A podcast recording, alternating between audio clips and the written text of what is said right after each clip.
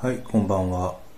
えー、人事総務ってどんな仕事の数です？えー、今日はちょっとだけ、えー、ライブしたいと思ってます。え今日のテーマは、え読書の話、そう、本の話をしていこうというふうに、え考えてます。あの、採用、採用云々っていうかですね、え学生時代含めて、えー、こういう本読んどいた方がいいんじゃないかな、なんていう本をちょっとだけ紹介していきます。あの、よく面接の時なんかにどんな本読んでるの？なんてことを結構聞かれる、聞かれることはないけども、あの、どんな本読んでるかっていうことで、えー、まあ、その後のですね、面接の心構えと言いますか。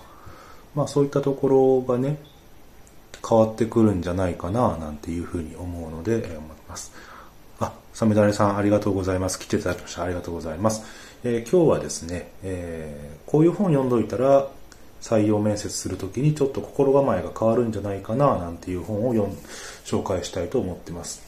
あの、よく自己啓発本なんていうことでですね、結構読まれている方とか多いと思うんですけど、あれ本当に皆さん役立ってますかっていう話をちょっとしていきます。今、本屋さんに行くと、自己啓発本っていうかなんかビジネス本っぽいので結構あるんですよね。で、平積みされてるのって結構あの、有名人が書いた本。例えば、堀江さんとか、えー、2チャンネル作ったひろゆきとか、まあそういった本が結構あったりして、なんかそういうのって本当に役立ってんのって思ってんですよね。だなんか、あれじゃそういう本って、その例えば、ホリエモンとかが喋ってることをそのまま文章にしてるだけっていうのが多いんで、あんま役に立たないんじゃないかなっていうふうに思ってて、あの、なんか薄っぺらいんじゃないかなと思ってます。で、じゃあどんな本読んだらいいのって思うんですけど、私がね、あの、おすすめする本が、これね、みんな多分名前は知ってるけど読んだことないって本なんだけど、あの、福沢諭吉っていう人が書いた「学問のすすめ」っていう本があるんですよ、うん、今の一万円札の人ですよね、まあ、その方が書いた「学問のすすめ」これあの中学校の時ぐらいかな。あの歴史国語で、まあ、習いますよね。で穴埋めしてこの人は何て本読んだ書いたのっていうことで学問のすすめっていうことで、えー、そういう世界があるんだけど。で学問のすすめの一番最初がですね、あれなんですよ。えー、第一章がね、あれですよ。ね、有名なとこで、あの、天は人の上に人を作らず、人の下に人を作らずって、そういう書き始めで始まっていくんだけど、そこのとこだけ、えー、多分クローズアップされてるのが多いかなっていうふうに思ってます。で、これがどういう意味かっていうと、あの、なんだろ、みんな平等だよねっていうようなことを言ってるだけっていうとそうでもないんですよね。で、この、えー、人の上に人を作らず、人の下に人を作らずっていうのは何を言ってるかっていうと、うんと、すべての人間は生まれた時、スタートラインは一緒だよと。えー、機械平等ですよっていうことを言いたいですよ。言ってるんですよ。で、そこに対して、えー、じゃあ機械平等なのになんで貧富の差があるの？とか、あの、まあ、働いてる人でお金たくさんもらってる人と全然もらってない人がいるのっていうことが、えー、書かれてるんですけど、で、それが結局勉強をしたかどうか、学問をしたかどうかっていうところに聞いてくるんですよ。で、その勉強、学問っていうのも、えー、その当時、例えば、看護とか、えー、蘭学、蘭学じゃないか、あのー、生け花とか、そういった話を勉強しても意味がないよね。実学っていうことで本当に役に立つ勉強をしなさいよっていうふうに言ってるんです。で、この時の実学って何っていうと、やっぱり、えー、当時ね、まあ、明治時代ですから、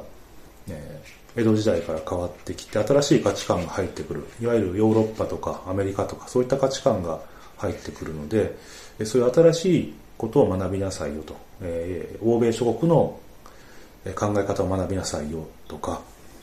あ、いろいろ来ていただきましたね。ありがとうございます。えー、ヨシフさんと、え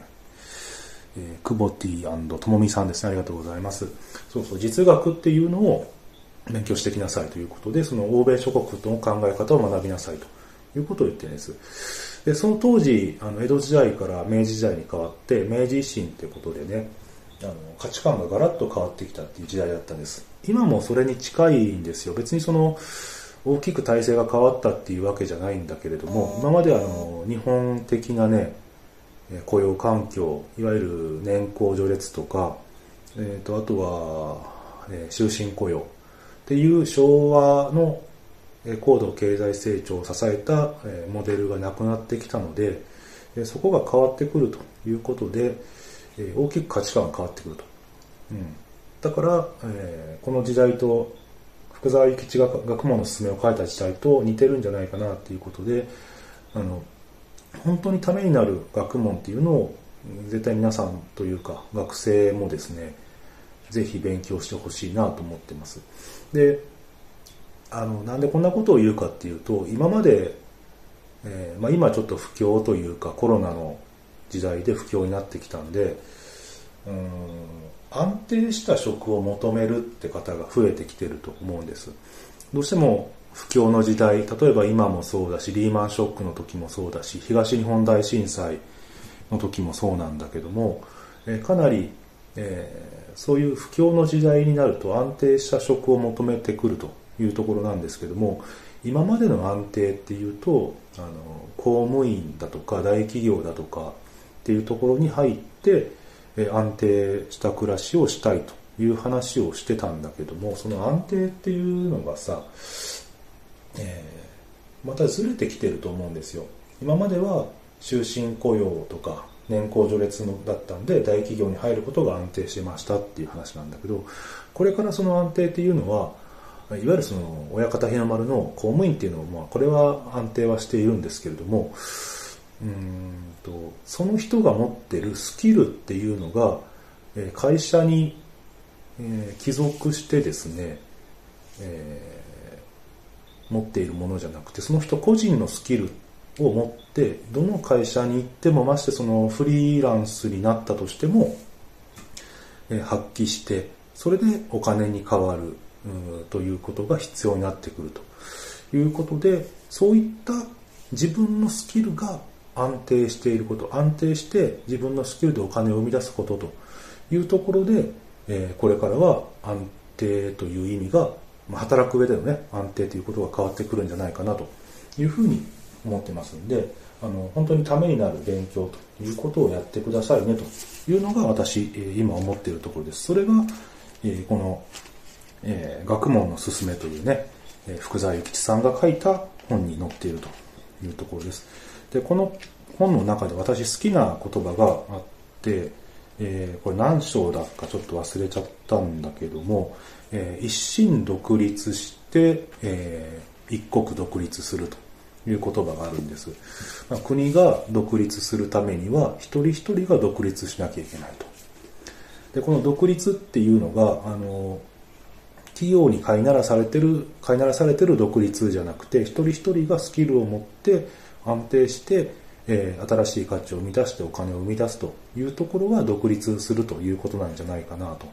で、一人一人そういうスキルを持ってやっていくことで、うん、えっ、ー、と、日本というかね、国も安定して発展していくんじゃないか。なんていうことを思ってるわけでございます。で、えっ、と、まあその中でね、まあそういったことを、じゃあ、じゃあそういうことをやるために、どんなことをしなきゃいけないのかというところが、この学問の勧めの中で全部で何何章からなるのかな。えー、第、えーと、17章まであるのかな。えー、17章まであって、そこにはね、えー、まあ一番最初がその、天は人の上に人を作らず、人の下に人を作らずってところから始まって、えー、なんでしょうね、えー、政府と民は対等であるんですとか、え、法律とは何かとか、使命とは何かとか、男女親子は平等であるとか、えー、学生はハングリーであれとかね、えー、見識を磨くためにはどうしたらいいか、なんていうことが書いてあったり、あとはその妬み、そねみっていうのは一つもですね、えー、利益になりませんよなんていうことも書いてあったりね。あとはその、さっきね、えー、ヨーロッパ、欧米諸国の価値観を学びなさいよとは言ったんだけれども、それに、えー、盲信すべきじゃないですよと。えー、正しく、うん、それがいいのか悪いのかというところを疑い疑うことから始めましょうよということも書かれているんですね。はい。で、その、疑うことっていう話で言うと、えー、またこれもね、ちょっとぜひ読んでほしい本の2冊目なんですけれども、えー、ファクトフルネスっていう本がありまして、これが、えーと、2年前、3年前に発売されたのかな。で、自分はそれ買ってから、えっ、ー、と、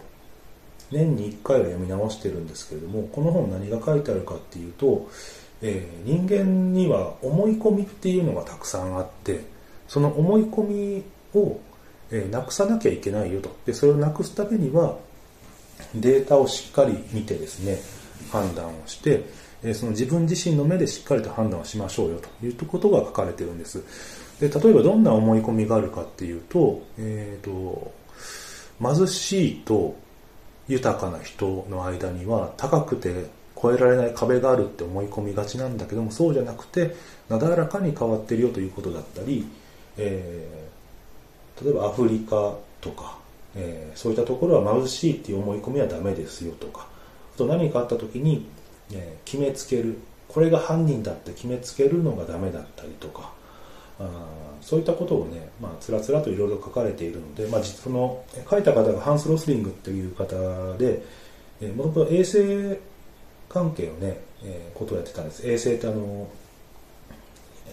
衛生環境とかのね、そういうのを世界的にやってた方で、そういう方がね、実際に自分が体験したこととか思ったことっていうのを、えー、まあ、その方の失敗談もあるですね、えー、思い込んで失敗しちゃったこととか、まあ、そういったことも含めて書かれていて、それを見ることで、あのいかに自分がね、思い込んでたかとか、自分の価値観っていうのが狭い範囲の中でしかないんだろうなというところをですね、書かれているので、まあ、その方のTED Talk もあるのかな。 TED Talk なんか見ると、すごくわかりやすく解説はしてくれるんで、それを補完する意味でも、あの、 Factfulness って本、まあ今も発売されてからもう3年ぐらい経つんだけども、やっと日本で100万部ぐらいいったのかな。っていうことでね、えー、すごくまあ皆さん読まれている本ではあるんで、まあそういう本を読むことで、えー、何でしょうね、採用面接というか就職活動というかですね、それをするときに、えー、じゃあ自分はどういった会社に入るべきかとか、そういうことをに気づける本だと思ってます。で、これをちょっとまとめて言うと、まあ、安定っていうのが自分自身のスキルをいかにお金に変えれるものかなっていう、それをするために、えー、勉強していかなくちゃいけない。で、その会社を選ぶときに、じゃあその会社は自分のスキルを伸ばすことができるのかどうかっていう点であったり、えー、そこの会社に一生飼いならされるというか一生居続けるっていうのではなくていかにそこで自分自身が学べるかっていうのを客観的にデータをもとに、